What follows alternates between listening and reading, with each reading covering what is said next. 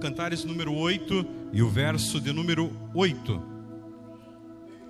Temos uma irmã pequena que ainda não tem peitos. Que faremos nós a esta irmã no dia em que dela se falar? Se ela for um muro, edificaremos sobre ela um palácio de prata. E se ela for uma porta, cercá-la-emos com tábuas de cedro. Eu sou o muro, e os meus peitos, como as torres, estão, e eu era aos olhos como aquela que acha a paz. Obrigado, meus irmãos. Poder estar sentados. Eu, quando dobrei meus joelhos para orar, para ministrar nesta noite, me trouxe esse texto ao coração para pregar. Eu relutei um pouco para pregar ele. Cantares, eu gosto muito de ministrar cantares, que as pessoas que congregam, irmãos que congregam comigo, sabem que eu seguido estou ministrando sobre cantares, mas não é nada fácil ministrar sobre cantares, porque temos muitas interpretações dentro do texto e é fácil da gente se perder.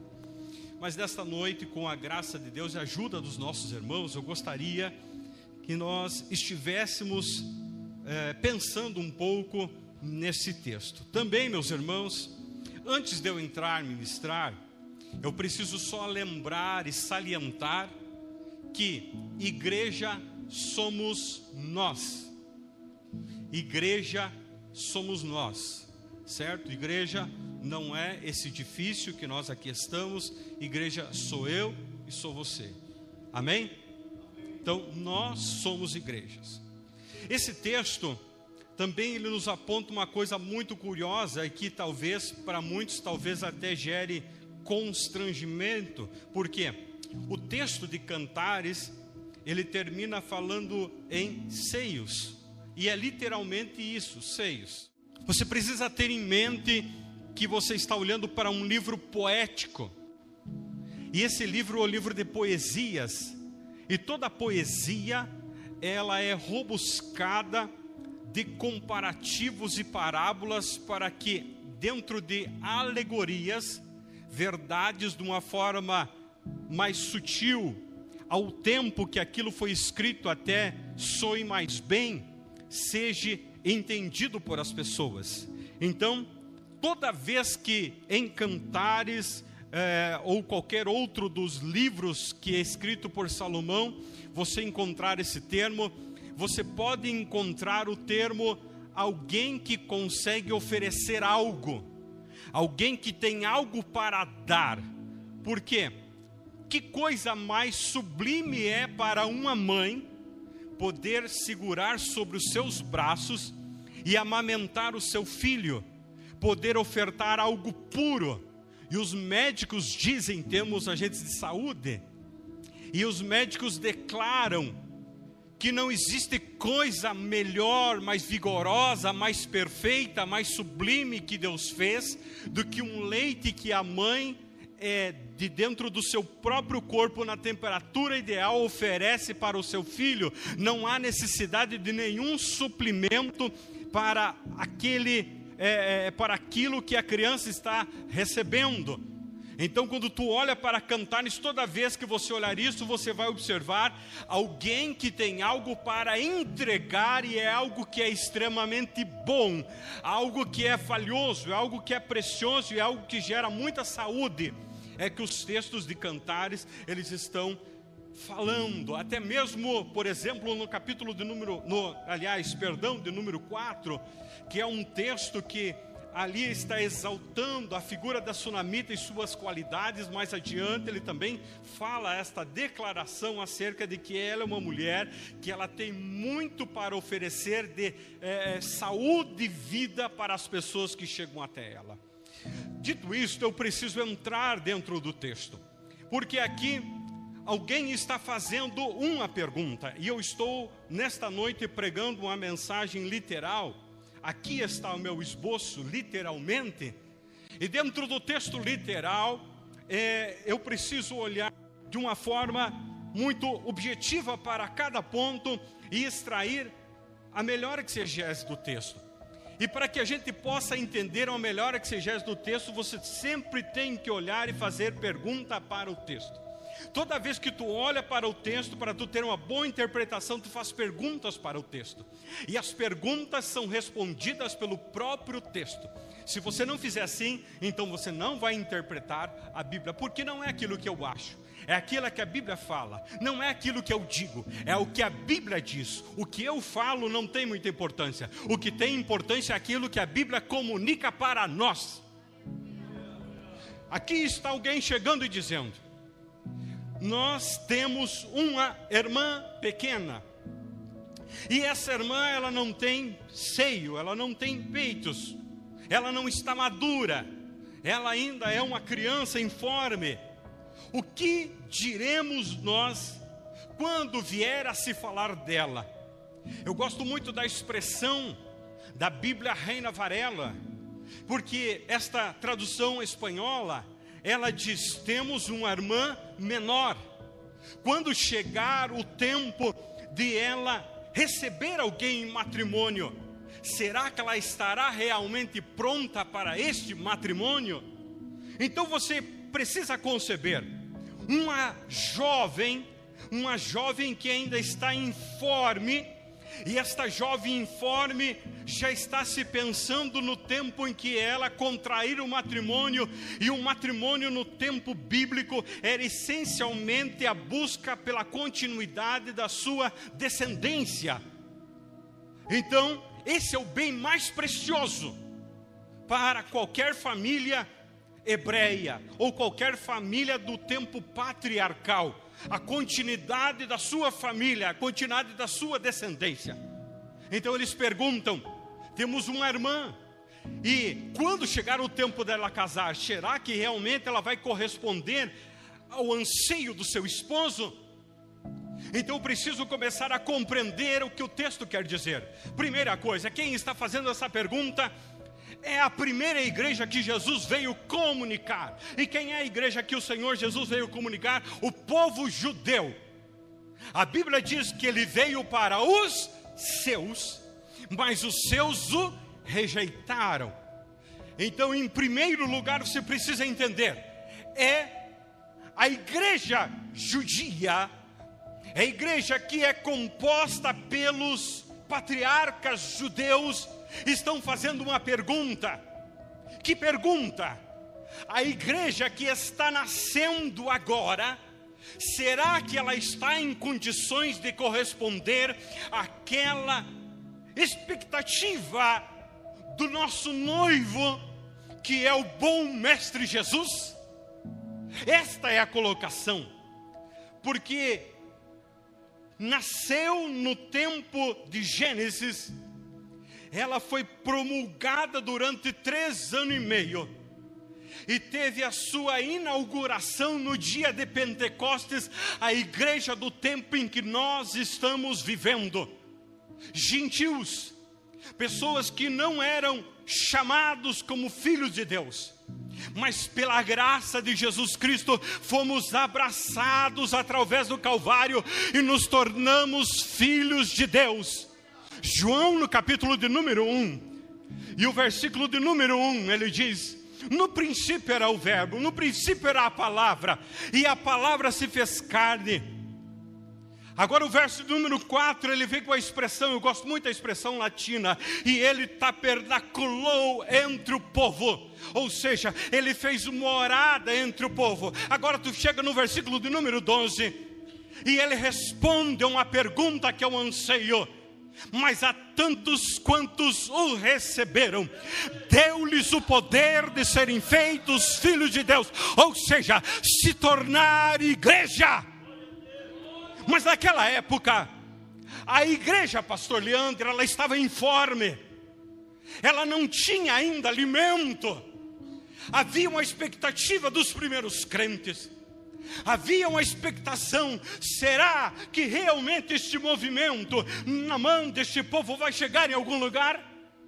Será E esta foi a discussão entre Paulo muitas vezes com os discípulos, e havia muitas contendas em Jerusalém, principalmente da expectação a respeito da primeira igreja. Será que essa igreja vai atender aos anseios do amado Cristo?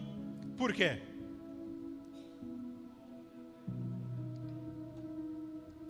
Porque Jesus veio à terra para atender o anseio de Deus.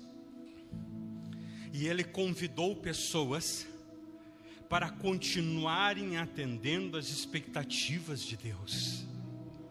Tu não deu glória? Então vou repetir de novo para você dar. Deus te chamou para você corresponder uma expectativa de Deus sobre a tua vida. Ninguém foi chamado por acaso. Ninguém foi convidado para a boa obra por acaso. Ninguém recebeu um talento por acaso. Ninguém recebeu dois talentos por acaso. Ninguém recebeu cinco talentos por acaso. Todos nós, irmãos, recebemos algo da parte de Deus, começando da comissão de evangelizar. E esta comissão ela veio sobre a nossa vida com expectativas. Deus, Ele tem debruçado sobre nós, igreja, expectativa que a gente possa estar pronto para gerar e para que nós cuide daquilo que a gente gere. O Senhor te chamou para você ser um representante de Deus. E na essência da representação de Deus, Deus gostaria que nós gerássemos, a, a, gerássemos almas para o Senhor, almas para o céu, segundo a imagem de Deus, a vontade de Deus, a essência de Deus, a expectativa de Deus, não como a nossa. Eu não ganho almas para mim. Nosso pastor, pastor Acácio, não ganha alma para ele. A igreja não é dele. O Senhor confiou a ele, ele é o anjo da igreja, a autoridade máxima sobre nós e aqui. Mas quando isto é confiado, né, pastor? Há uma responsabilidade de nós ter que um dia prestar conta diante de Deus. Agora, todos nós temos que prestar conta de algo diante de Deus. Vejam só. Então eu disse que uma igreja faz uma pergunta sobre outra igreja. Mas algumas outras perguntas elas se seguem. A primeira, ela diz: se for um muro, edificaremos sobre ela um palácio de prata. Se ela for um muro, se essa igreja for forte, se essa igreja tiver uma defesa espiritual, se essa igreja tiver abrigo para aqueles que procuram ali, se essa igreja tiver algo para oferecer por ali, o Senhor vai cobrir ela de honra o Senhor vai cobrir-a de graça. O Senhor vai cobrir, e a expectação é que, é que o Senhor faça um revestimento de prata e depois coloque sobre ela ainda couraça de prata. E por que a prata? Porque a prata ela leva o símbolo da justiça. Neste tempo não tinha o vidro como espelho, mas ela tinha a prata. Tanto que Salomão, em Provérbios, ele diz: Como maçãs de ouro, assim são ditas nas horas certas, servidas em salvas de prata. Porque você pode dizer a melhor palavra, mas se você disser na hora errada, você não valoriza a palavra. Você destrói tudo aquilo que você for colocar, se você colocar sobre uma bandeja de madeira não reflete a grandeza daquilo que tu está falando. Não reflete, reflete. Mas a palavra de Deus está dizendo aqui: se esta igreja for um muro, se esta igreja corresponder o que nós esperamos, o Senhor vai colocar sobre ela algo que vai tornar ela muito maior do que aquilo que ela é. Jesus Cristo mesmo falou: aquele que deixar mãe e pai por amor de mim, receberá cem vezes nesta terra e por fim a vida eterna. Agora pergunto eu para o pastor Acácio: quantos filhos de sangue o senhor tem? Dois. Mas quantos filhos espirituais lhe abraçam, lhe agradecem e choram no seu ombro, porque o Senhor resgatou as suas vidas e permitiu que elas nascessem de novo? O Senhor consegue contar? Já deve ter passado de 100, muito tempo atrás. E que presente é esse que o Senhor nos dá? É o presente que o Senhor nos alcança quando nós nos colocamos numa postura correta. Só isso? Não.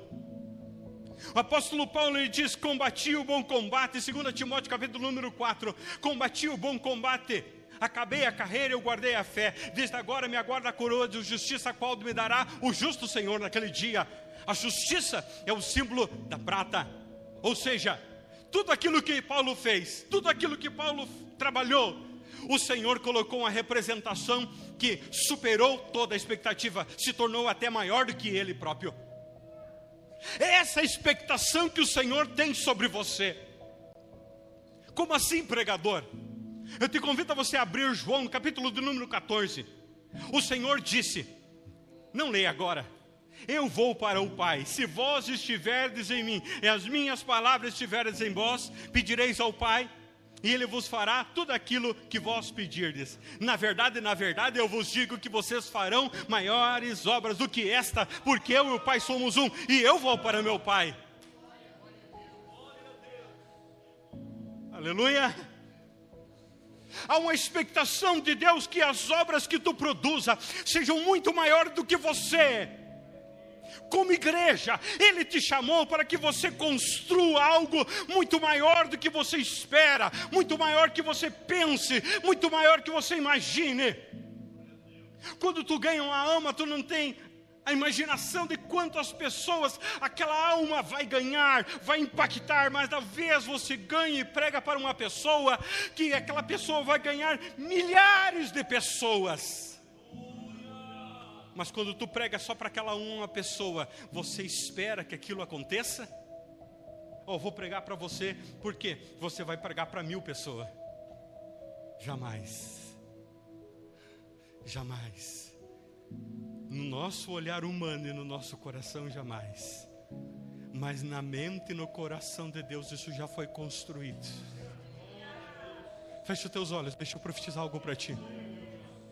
Deus tem obras maiores do que você, geradas no seu, aleluia, no seu ventre. Deus tem coisas maiores sobre você, sobre a tua casa, sobre o teu trabalho, sobre a tua vida, sobre o teu ministério. Deus tem coisas maiores sobre você que ainda Ele não revelou. Mas deixa eu te dizer: te coloca na presença do Senhor e ao seu tempo Deus vai revelar, Deus vai levantar. Seja o muro na presença do Senhor.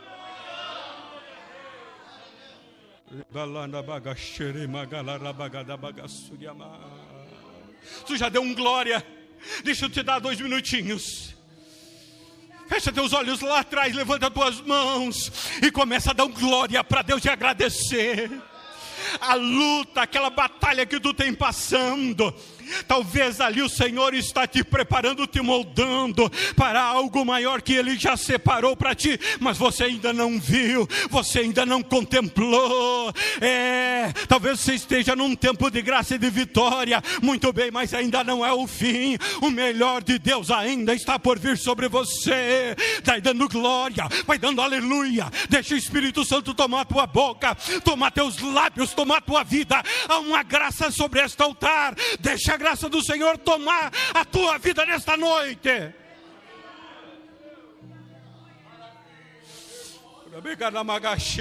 Posso ouvir tua glória?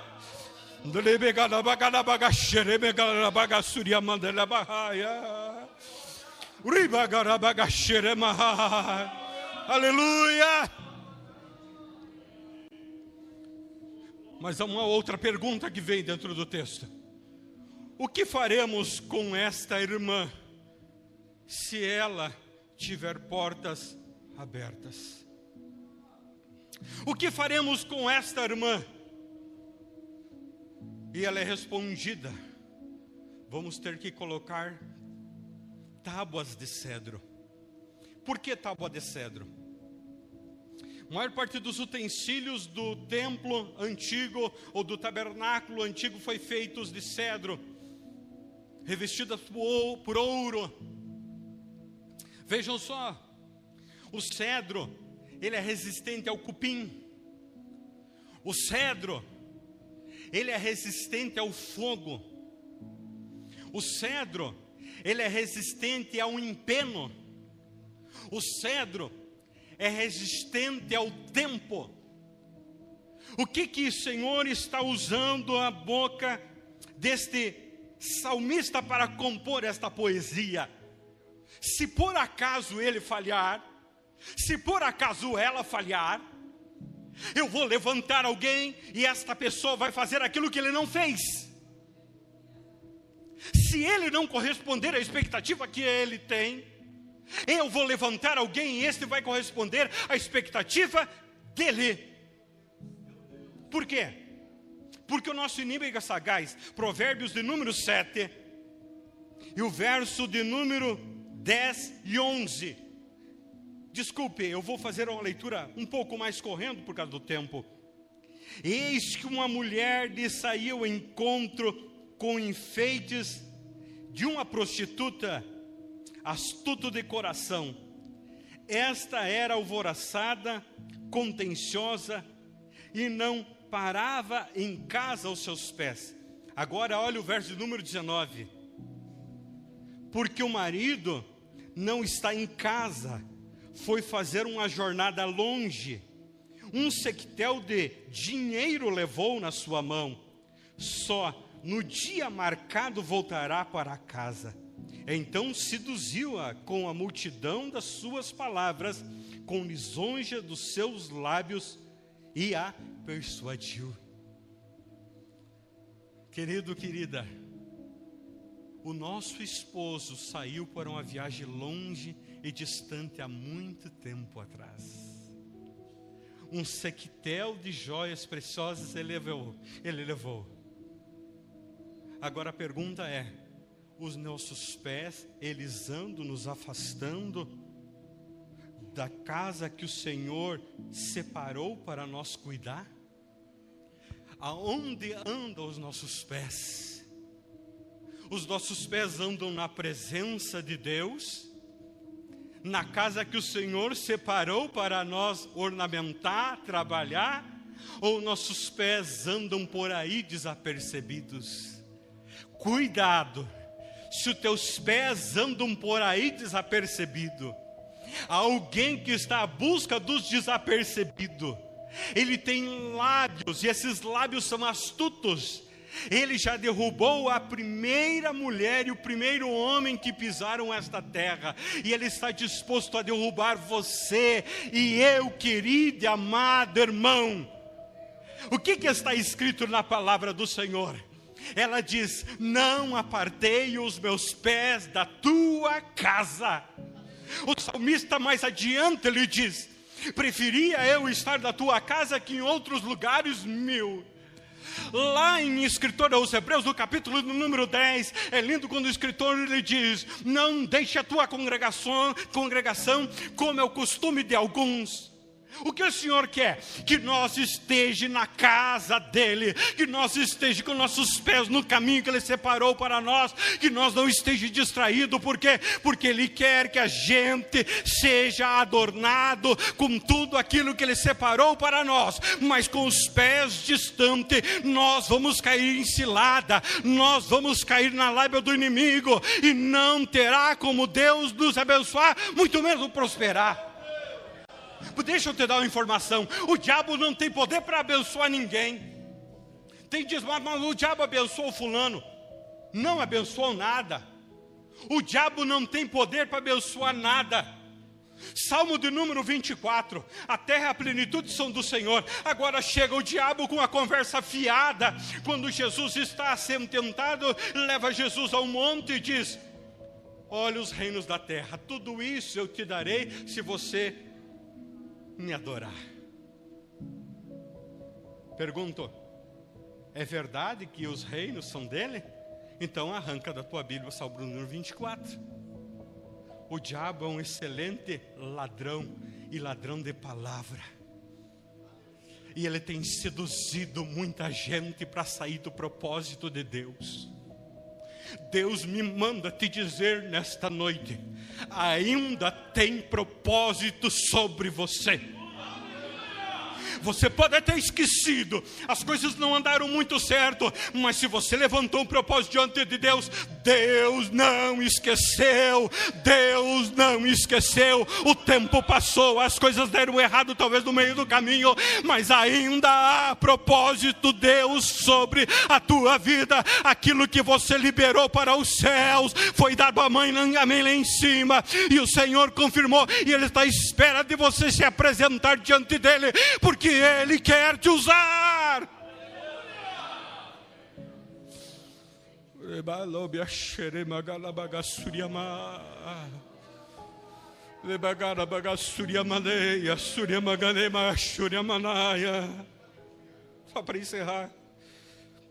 Verso número 24: Agora, pois, filhos, dai ouvido, estai atento às palavras da minha boca, não se desvie para os caminhos de coração, não ande perdido nas suas veredas, porque há muitos feridos derrubou, e são muitíssimos que por ela foram mortos. Aleluia, estou escutando o agir, olha, o agir de Deus aí. Alguém está entendendo o mistério? Aleluia. Mas esta jovem, ela escuta tudo isso atento. E ela se apresenta, verso de número 10. Eu sou um muro, os meus peitos são como torres, eu sou uma igreja forte, eu tenho abrigo para dar a todo aquele que me procura. Eu tenho segurança para dar a todo aquele que me procura. Eu tenho. Porque aquela pessoa que está desesperada e te procura lá na fábrica para contar os problemas dela, não foi à toa que ela parou na hora do alimento e foi falar contigo. Aquela pessoa que te mandou um WhatsApp contando os problemas, desabafando, não foi à toa que ela procurou o teu número e falou contigo. Aquela pessoa que foi lá na tua casa que tu menos espera e chegou lá, chorou e você olhou, mas o que, que eu vou fazer por essa pessoa? Eu não, não tenho nada, eu não sou um pastor, eu não sou nada. Deixa eu te dizer: se você fosse nada, Deus não teria mandado essa pessoa até você. O Senhor quer que você tenha abrigo, o Senhor quer que você tenha alimento para dar para esta pessoa. O Senhor tem expectativa, e a expectativa que você tenha ombro para dar para esta pessoa. Que você tenha leite puro para dar para essa pessoa, que você tenha leite com graça para dar para essa pessoa, que tu tenha leite com vida para dar para essa pessoa, que te tenha um alimento que fortaleça ela e ela possa levantar a cabeça e dizer: Eu estou fortalecido, eu estou fortalecido. O Senhor te deu alimento, agora resta em saber: você está usando o alimento que o Senhor te deu?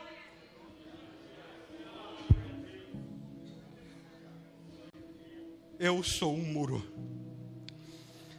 Aleluia. Os meus peitos são como torres. Todo mundo pode ver que eu tenho alimento. Então, eu era aos olhos como aquele que acha paz. Deixa eu te dizer, na Bíblia a paz ela representa no mínimo três coisas. Primeira, presença de Jesus Cristo. Por quê? Porque Jesus disse: Eu não tenho paz, eu sou a paz. Ele disse: Eu sou o príncipe da paz. Se você tem paz para ofertar, é porque realmente você tem Cristo na tua vida. Se está atribulado, pera lá, Deus não está aí, Jesus Cristo muito menos. Segunda coisa, quando nós temos paz, nós não temos uma mente perturbada. Uma pessoa que tem paz na vida, ela não tem uma mente perturbada. Terceiro, ela tem senso de direção, porque a direção ela é precedida pela paz.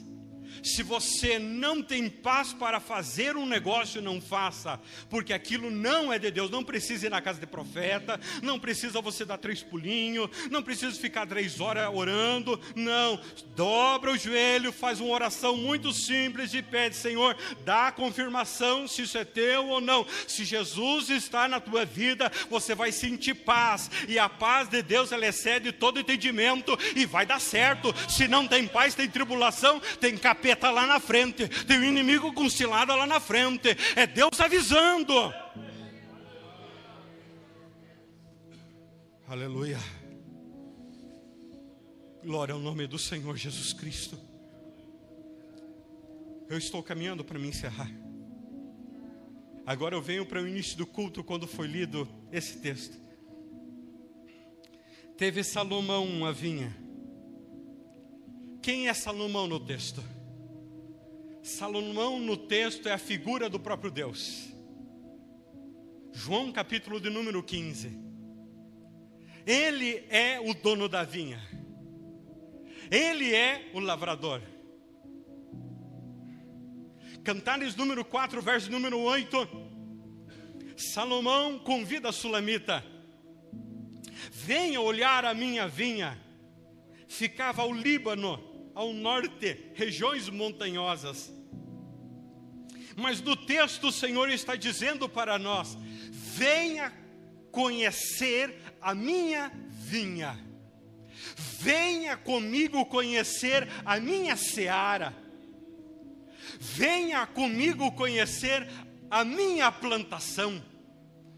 O Senhor está nos fazendo um convite. Venha comigo para você conhecer o que eu possuo e o que está produzindo. Mas o texto traz uma informação na última sentença. Ele diz: pus guardas. Há um outro texto na Bíblia de Jerusalém: pus trabalhadores. E ele diz: requerei desses trabalhadores mil peças de prata eles vão ter que pagar para trabalhar na minha vinha. Eles vão lucrar por estar lá na minha vinha, mas eu espero que eles me paguem por aquele tempo que eles estão lá trabalhando. Volto para o texto que iniciei pregando. O Senhor tem uma expectativa de nós e na vinha que Ele nos apresentou. Quando tu aceitou a Jesus Cristo, quando tu veio pela primeira vez no culto, o Senhor te apresentou uma vinha e você pode até não parecer ou não entender, mas existe a expectação de nós temos que pagar algo para o Pai, porque nada é de graça, nem o Evangelho. Ele custou um preço muito alto que nós não temos como pagar. Agora, o mais lindo não é isso. Verso de número 12: A minha vinha que tenho está diante de mim. Cantares inicia com a construção da história da Sulamita, uma moça sofrida, queimada pelo sol, de cor morena, dificuldade, problemas e lutas. Mas Salomão, o rei, está passando por ali e chama a atenção desta moça. O sol deste tempo, ele judiou de muitos e muitos estavam ali enrolados em muitas coisas e estavam tendo que trabalhar, e o trabalho parece que não produzia, não levava a lugar nenhum, porque realmente não leva. Você pode fazer aquilo que você quiser, mas você nunca vai chegar a produzir vida eterna pela mão tua, porque somente Deus pode produzir vida eterna.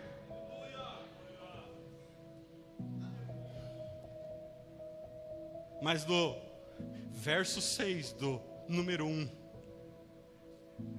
Ele pergunta de quem esta vinha. É como o Senhor chegasse e perguntasse de quem é esta vida. E a sulamita levanta e diz: Esta vinha é minha, é eu. Aqui estou eu trabalhando, é aquilo que tem aqui, é meu. E agora se apresenta ela numa outra condição, como noiva e tem casado com Salomão, o rei, a expectação de nós, casado com o pai, porque o de número 7 e número 8 é a construção de um casamento. E ela fala: A minha vinha que tenho está diante de mim, ela não está diante dos outros. A minha vinha, eu estou olhando ela. A minha vinha, ela é cuidada por mim, e eu sei o que está acontecendo na minha vinha. Tu sabe o que está acontecendo na tua vida espiritual? Tu sabe que momento espiritual tu está passando? Tu sabe se tu está bem com Deus e se tu não está? Nós vamos tomar a ceia daqui a pouquinho que foi repartida de manhã e essa palavra foi pregada de manhã e o Espírito Santo me traz ela agora novamente. Tu sabe, aleluia, como tu está para você participar a ceia à noite hoje? porque o Senhor pedirá conta, e quem vai dar conta de mim sou eu. O meu pastor me ama, e ele tem cuidado de mim e cuidado da minha família, mas ele não vai poder dar conta de mim diante de Deus. Um dia eu vou ter que dar conta diante de Deus de mim e da minha família. E a Sulamita diz: A vinha, vinha está diante de mim Agora, o texto ele é rico porque havia uma expectação do dono da vinha de receber algo. Mas era, parece que outra vinha, na verdade, ele está falando da grande comissão de evangelismo. Mas agora a sulamita vai falar da sua vida pessoal, dela como igreja. E ela vai dizer: Mil peças de prata são para ti, ó Salomão. Eu estou pronto a devolver tudo aquilo que o Senhor está esperando de mim, meu rei, mesmo sendo meu esposo. Pergunto: qual é a esposa que paga o esposo? O texto responde com perguntas, então deixa eu fazer uma pergunta: qual é a esposa que paga o esposo? Claro, em Efésios tem uma paga lá, eu sei, é outra história. Então aqui na verdade está falando de Deus para com nós. Nós vamos nos casar com, com Cristo e nós vamos contrair um matrimônio com Ele. E será que nós estamos prontos para devolver a nossa paga para Ele? Isso tem que partir de nós. Então ela levanta e diz: Eu separei mil peças de prata que são para ti, ó Salomão. Mas o texto ele vai adiante da expectativa. Duzentas pratas são para as guardas do fruto. Se coloque em pé, por gentileza. Talvez você não entendeu, irmão havia uma expectação de quem trabalhava dele tirar 10%. Mas aqui é uma decisão que não receberá essa pessoa 10%. Ela receberá quanto? 20% do dobro. A tua fidelidade ela é retribuída por mais que você tem expectativa da parte de Deus obreiro, meu companheiro, que às vezes passa dificuldade para fazer a obra do Senhor, companheiro obreiro. Deus vai te surpreender na tua fidelidade, alcançando mais do que aquilo que tu espera. Talvez você tenha dobrado o joelho durante este ano e dito: Senhor, pelo menos uma alma o Senhor me dá. Pelo menos o Senhor traga, Senhor eterno, aquele meu parente para a tua casa. Há uma expectativa de Deus para ti e Ele vai dobrar aquilo que vai derramar sobre a tua vida. Porque a tua fidelidade ela tem uma recompensa diante do Senhor. A tua posição tem uma recompensa diante do Senhor. A tua posição, a tua condição de trabalho e de fidelidade, ela está sendo assistida por Deus, e Deus conhece aqueles que são seus. Posso fazer o convite, pastor? À luz da palavra que eu preguei, eu preciso fazer o convite. Primeiro convite eu preciso fazer a você que talvez parece que não está muito bem na presença do Senhor e gostaria de fazer um concerto com Deus e se colocar hoje na presença do Senhor, tem o desejo de entregar a tua vida nas mãos do Senhor, hoje é o dia. Aleluia, hoje é o dia. Escritor dos Hebreus, no capítulo de número 2, versículo número 7, ele diz: Se hoje ouvirdes a voz do Senhor soar por detrás de ti, a saber do teu ouvido, não endureça o teu coração. Se você ouviu a voz do Senhor te chamando a você se colocar nas mãos do Senhor, então eu quero te convidar você vir aqui à frente. Você pode glorificar a Deus, feche os teus olhos. Venha cá, feche os teus olhos. Deus está agindo aí no meio.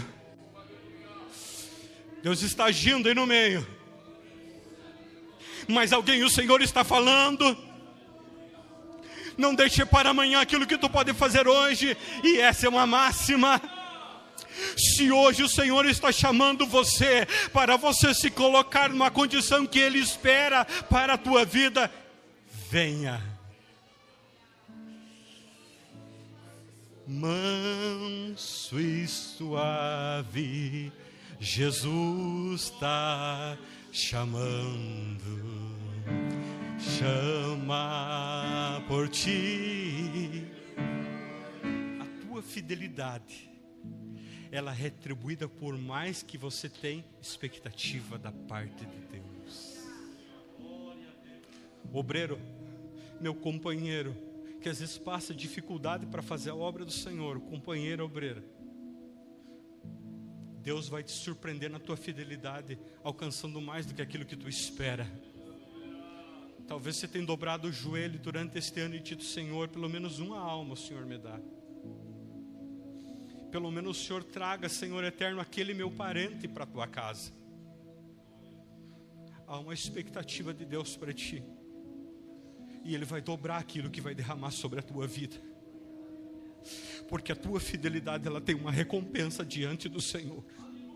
A tua posição tem uma recompensa diante do Senhor. A tua posição, a tua condição de trabalho e de fidelidade, ela está sendo assistida por Deus, e Deus conhece aqueles que são seus. Posso fazer o convite, pastor? À luz da palavra que eu preguei, eu preciso fazer o convite. Primeiro convite eu preciso fazer a você que talvez parece que não está muito bem na presença do Senhor e gostaria de fazer um concerto com Deus e se colocar hoje na presença do Senhor como aquela que pode dizer: Eu estou bem na presença do Pai. As, algumas coisas talvez saíram do controle. Talvez você está distante do caminho do Senhor, distante da ceia. Você não aceitou Jesus Cristo. Eu te trouxe a informação que só é filho de Deus aquele que aceita Cristo. Talvez tenha chocado você. Mas desta noite é uma oportunidade de primeiro você se tornar filho de Deus. Segundo, de Deus mudar a tua história. Eu quero convidar você a vir aqui à frente do altar. E se você tem o desejo de entregar a tua vida nas mãos do Senhor, hoje é o dia. Aleluia, hoje é o dia. Escritor dos Hebreus, no capítulo de número 2, versículo número 7, ele diz: Se hoje ouvirdes a voz do Senhor soar por detrás de ti, a saber do teu ouvido, não endureça o teu coração se você ouviu a voz do Senhor te chamando a você se colocar nas mãos do Senhor, então eu quero te convidar você vir aqui à frente. Você pode glorificar a Deus, feche os teus olhos. Venha cá, feche os teus olhos. Deus está agindo aí no meio. Deus está agindo aí no meio mas alguém o Senhor está falando. Não deixe para amanhã aquilo que tu pode fazer hoje, e essa é uma máxima. Se hoje o Senhor está chamando você para você se colocar numa condição que Ele espera para a tua vida, venha. Manso e suave, Jesus está chamando, chama por ti. Feche os teus olhos e vai clamando o sangue de Jesus. Cadeias estão caindo aqui nesta noite. Aleluia. A liberdade do Senhor na casa. A liberdade do Senhor aqui nesta noite. A liberdade do Senhor sendo proclamada para alguém nesta noite. Alma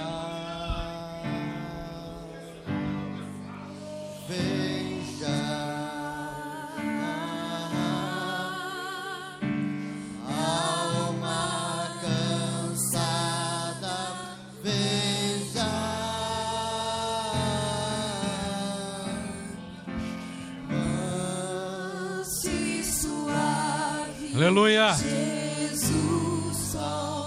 Aleluia. Quem sabe tu podes dizer o seguinte: Como eu peguei o caminho errado na minha vida, mas ainda há tempo para você, ainda há um tempo de Deus para a tua vida, ainda há um ministério sobre você, há uma chamada de Deus para você.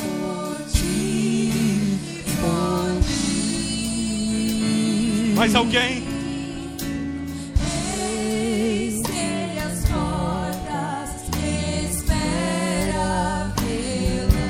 Aleluia.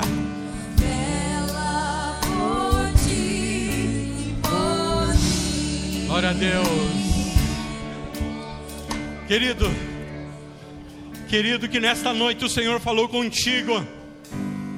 Talvez como igreja você não está no lugar que o Senhor te chamou. Você é um servo de Deus, sim. Mas você sabe que a expectativa de Deus sobre a tua vida é muito maior. Você pode fazer mais. Você está com os pés amarrados, com algumas coisas estão parece que trancando, mas você sabe que tu pode fazer mais. Vem aqui à frente para nós orar juntos. Os pastores estão aqui. A unção de Deus caindo neste lugar, pastor. Venha, querido obreiro, servo do Senhor, obreira. Tem promessa de Deus na tua vida, mas parece que não está fluindo, não está andando. Há um tempo de conserto, há um tempo novo. Deus quer te levar para a posição que Ele requer de você. E o Senhor tem muito a fazer por você ainda. O Senhor vai te surpreender. O meu Deus nunca falha.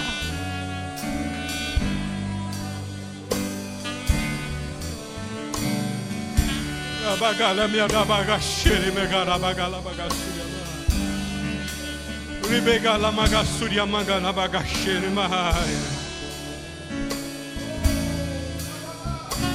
Eu te dou um minuto para tu vir aqui à frente. Eu te dou um minuto para tu vir à frente. Há fogo no altar, a presença de Deus no altar, a graça de Deus no altar, a autoridade de Deus no altar, a unção de Deus no altar, a agir de Deus no altar.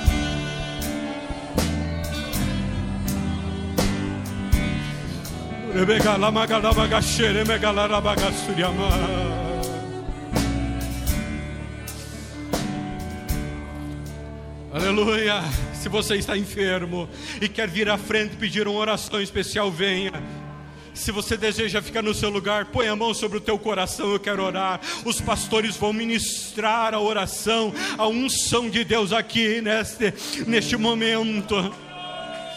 Se você está aceitando Jesus nesta noite, fala isso para um obreiro e diz: libera esta palavra.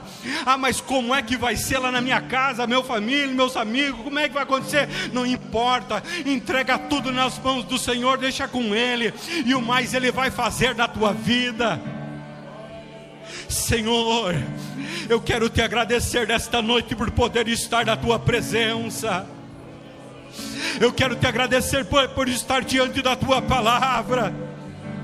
E eu quero clamar que nesta noite, Senhor, possa, Pai eterno, tocar aquele que está, Senhor eterno, reconciliando, aquele que está fazendo um novo concerto contigo, Pai. Eu quero orar nesta hora, Senhor, Eu quero interceder que o Senhor possa escrever o seu nome no livro da vida novamente. Há espaço para Ele na glória, há espaço para Ele na eternidade, eu sei.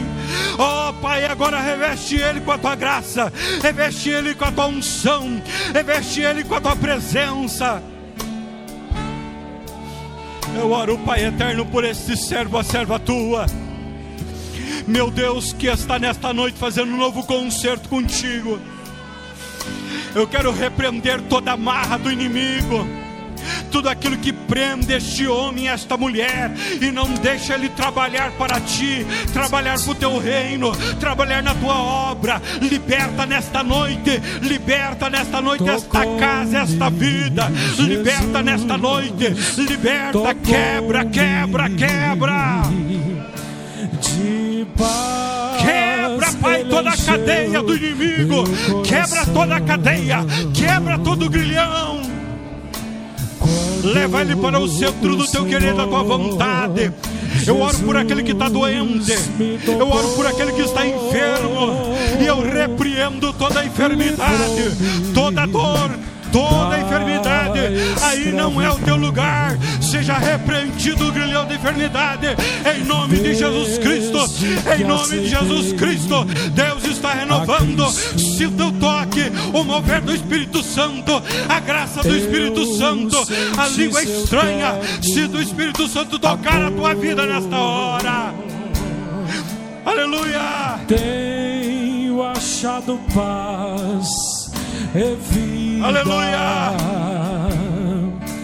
Para sempre cantarei em seu louvor. Aleluia! Tocou-me. Aleluia! Cante com o Tiago. Tocou. Cante com o cantor Tiago. Se você pode levantar suas mãos. E o Senhor te enche de paz nesta noite. O Senhor te enche de graça nesta noite. O Senhor te enche de paz no teu lar, na tua empresa, no teu trabalho. Em nome de Jesus está repreendido toda treva, toda marra do inimigo. Livrou-me da escravidão. Todos juntos cantando. Tocou-me, Jesus, tocou-me. De paz ele encheu meu coração. Quando o Senhor Jesus me tocou,